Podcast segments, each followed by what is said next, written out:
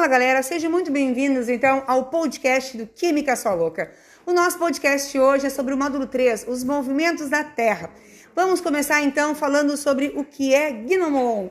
Um gnomon é qualquer objeto que permita, por meio da variação de sua sombra, a determinação das horas ao longo de um dia.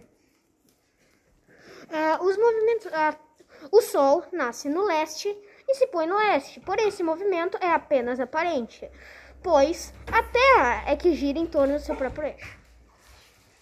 O eixo da Terra é inclinado distribuindo o Sol diferentemente ao longo do ano, que ocasiona as estações do ano.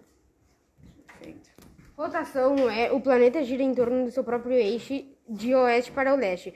Leva aproximadamente 24 horas. O movimento de rotação ocasiona o dia e a noite. Então, com base nisso, o nosso planeta foi dividido em 24 áreas o meridiano de Greenwich como referência, a esquerda dele então se diminui as horas e a direita aumenta. Damos o nome de fuso horário, que é a padronização das horas a nível mundial. Translação. O planeta gira em torno do Sol. Esse processo leva em torno de 365 dias e 6 horas. Ano bissexto. Ano bissexto ocorre a cada quatro anos e nesse ano tem um dia a mais, uh, que é o dia 29 de fevereiro. Perfeito. Nosso podcast módulo 3 ficou resumido em menos de 1 minuto e 30.